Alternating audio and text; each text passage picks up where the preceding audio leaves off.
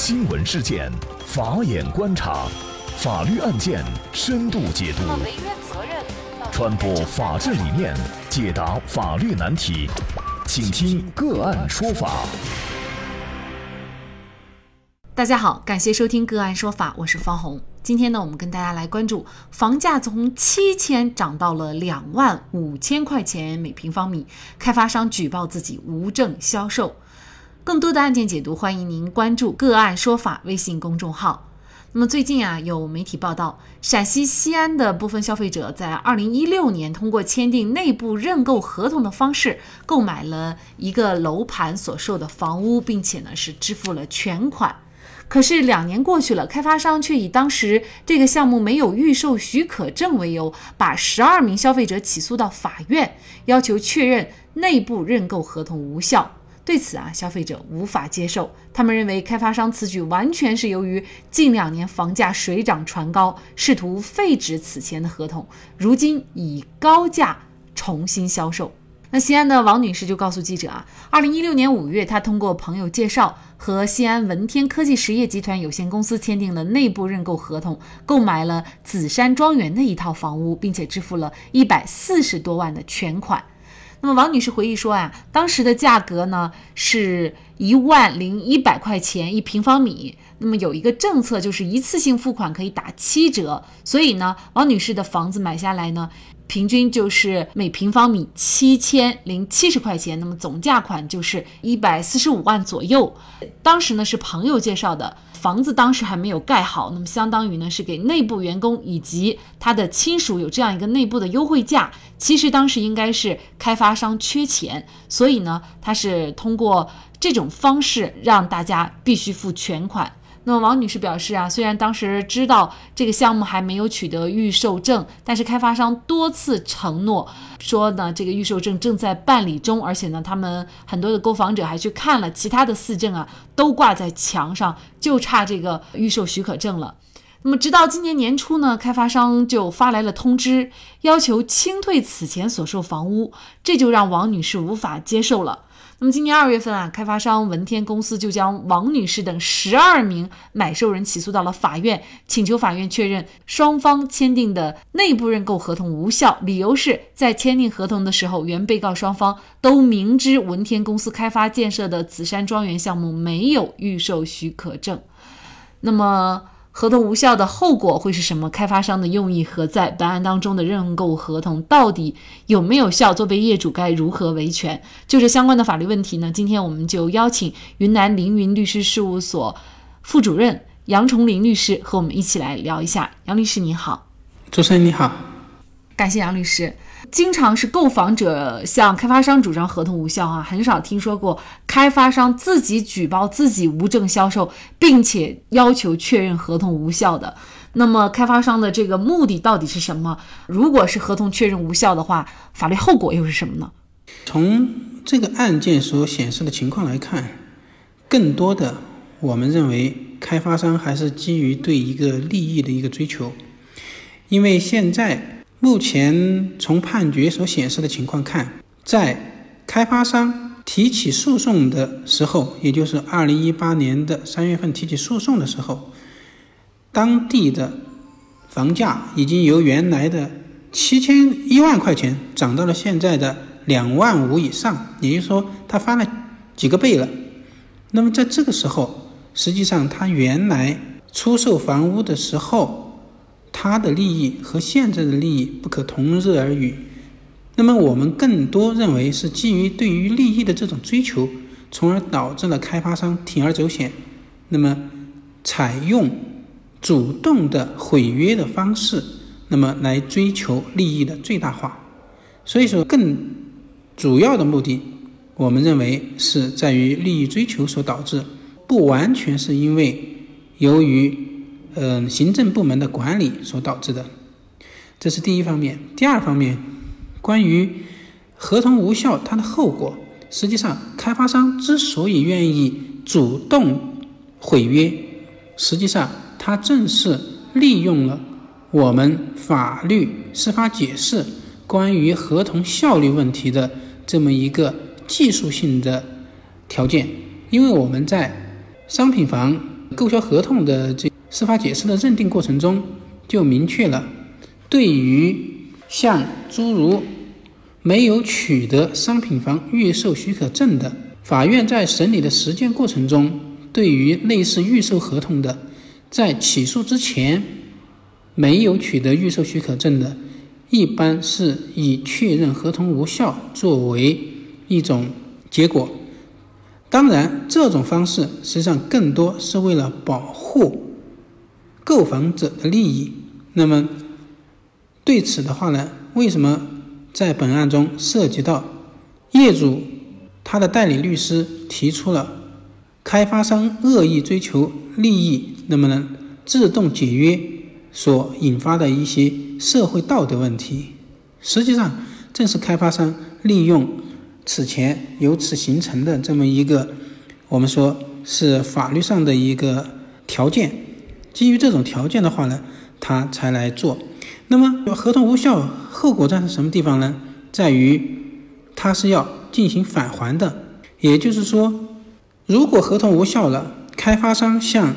王女士收取的的购房款要退还给王女士，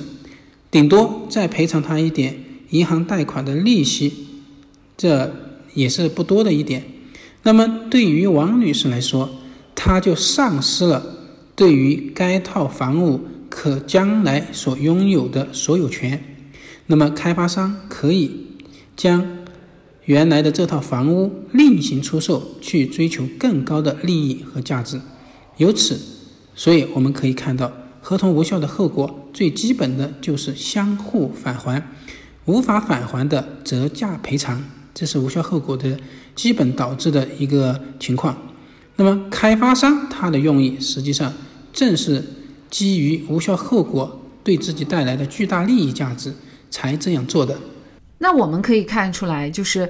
合同无效的原因是开发商自己的违法行为导致的，也就是他无证销售，但是最终获利者。居然是开发商，而最后的利益受害者却是这个购房者，这似乎已经违背了这个法律的初衷了。那么，到底该怎么认定这样的一个认购合同是有效还是无效呢？因为如果无效了，可能也就背离了违法者应该受处罚，而守法者呢，反而在这个案件当中利益就受到了非常大的影响了。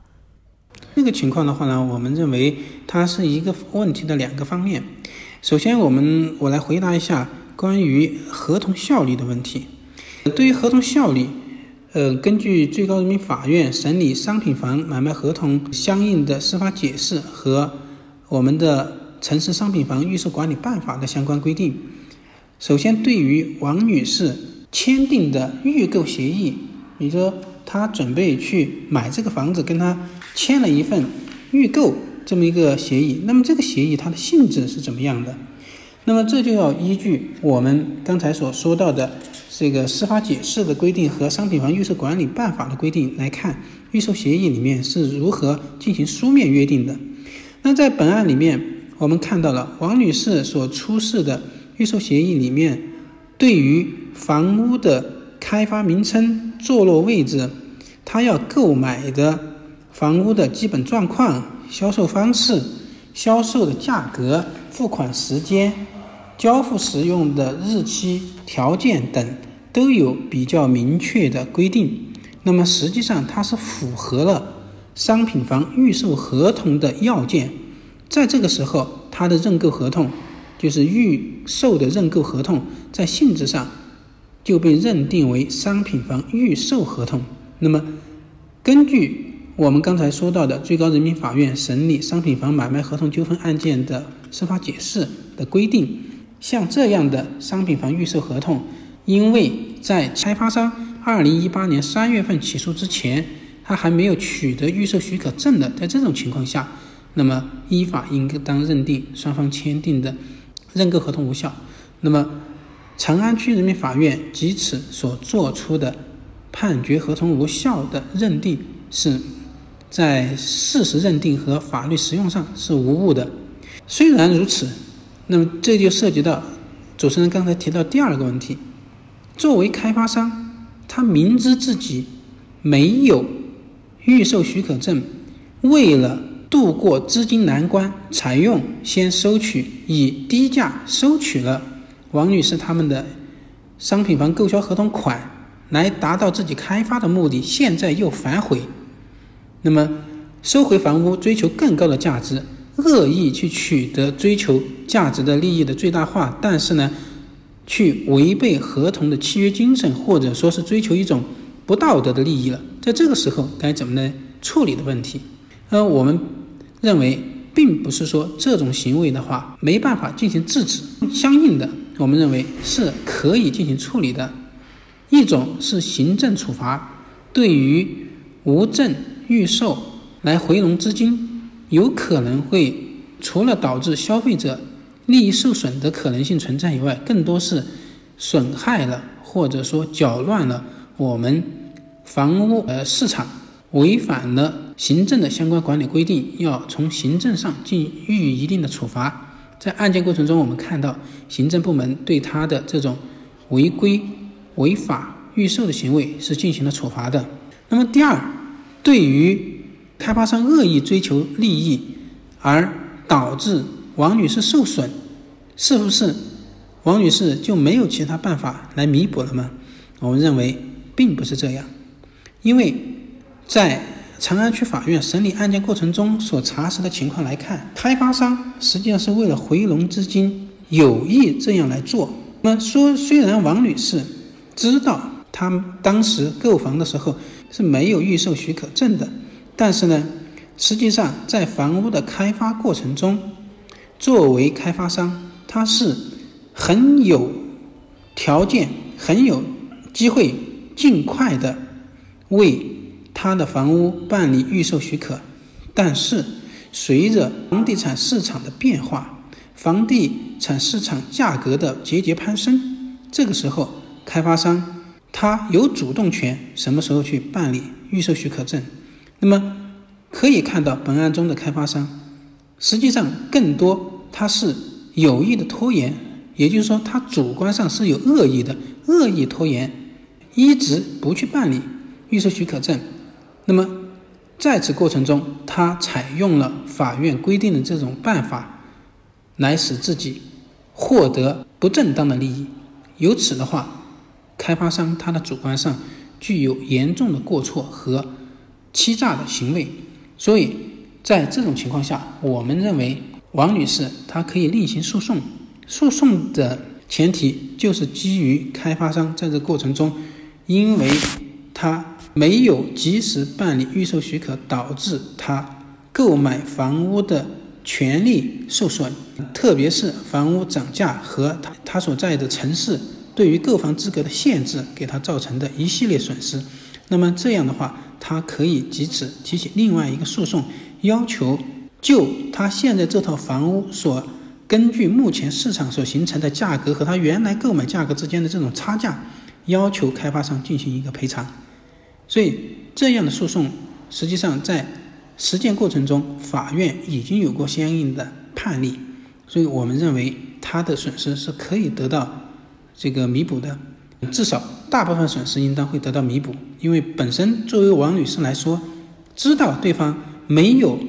这个预售许可，但是她仍然去贪图一定的利益，也愿意去购买，她的主观上也有一定的过错，要承担一定的责任。但是更多的过错责任是在于开发公司、开发商这边，所以我们认为他可以通过另案诉讼的方式来处理。但是在他提起的这个开发商提起这个诉讼案件过程中呢，呃，法院只能就开发商提起的诉讼的诉讼请求进行审理，因此他不会在这个案件中做出对王女士。权益进行呃维护或者保障的一些判决，这是我们呃民法所规定的，谁诉讼谁主张谁举证，不告不理的基本原则。所以呢，近日长安区人民法院呢也是作出了判决。那么法院认为啊，涉案合同为商品房买卖合同，因原告也就是开发商在本案起诉前仍然没有取得商品房预售许可证，所以呢，开发商和王女士之间签订的合同是无效合同。那么也就是最终还是认定合同无效。那我们再来看一下，因为没有这个商品房预售许可证，行政方面对于房产商的处罚是什么？今年的三月一号，长安区住房保健和房屋管理局因为文天公司在涉案项目没有取得商品房预售许可证的情况下，擅自违规销售之行为，对文天公司予以行政处罚，也就责令停止销售活动，补办许可证，并且罚款七十二万多元。那么也就是说，这个罚款还没有一套房子的价钱来得高啊。那么显然。开发商的这种违法的成本很低，那么再加上这个无效合同的认定，应该说开发商在这个案件当中是赚的盆满钵满了，因为自己的违法行为也没有得到跟违法行为相适应的一个处罚。作为消费者，作为购房者来说，该怎么办？是不是法律的一个漏洞？那么其实刚才杨律师也说了，王女士等十四人其实可以再提起另外一个诉讼请求，要求开发商赔偿他们的损损失。这个请求如果一提的话，那么显然开发商在这个案件当中就为此付出相应的代价了。主持人，刚才你提到了成安区住房保障和管理局对他的处罚，你看他处罚的时候是这样来做的：是对文天公司予以行政处罚，责令停止销售活动，补办许可证。所以。他在处罚过程中的补办许可证的问题的话，是直接就证明了文天公司就是开发商的恶意行径。所以从这一点出发，王女士等其他十几位购房者完全可以及此提出合理的诉求，要求开发商予以赔偿。那么人民法院在审理以后，我们认为他会就整个案件的事实和。嗯，本案涉及的相应的法律和社会影响，做出一个比较公正的判决。所以我们认为，王女士他们的权益的话是有保障的空间的，只是说他现在还没有意识到该如何去行使权利以保障自己的权益。确实，否则的话，违法者不能因为自己的违法付出相应的代价，反而呢还盈利了。那么这个从呃社会效果，从法律上也是我们不应该看到这样的案例啊。那么接下来应该怎么样来维权？也希望王女士呢能够通过法律的武器，通过咨询相应的法律专家，或者她如果能听到我们的节目也是最好的啊，可以来维护自己的权益。当然，最后也提醒大家，就是在买房的时候，我们还是要对一些商品房的这个五证哈，一定要齐全了，我们再买，否则呢，还是有一定的风险的。好，那么在这里呢，也再一次感谢云南凌云律师事务所副主任杨崇林律师。那么大家如果想获得我们节目的图文资料，欢迎您关注“个案说法”的微信公众号，在历史消息当中就可以找到这期节目的全部图文资料。那么大家在生活工作当中遇到一些法律问题呢，也欢迎大家向我们进行咨询。您可以添加幺五九七四八二七四六七这部手机号码的微信号，就可以找到我们。他们都非常的资深、专业和负责任。感谢您的收听，我们下期节目再见。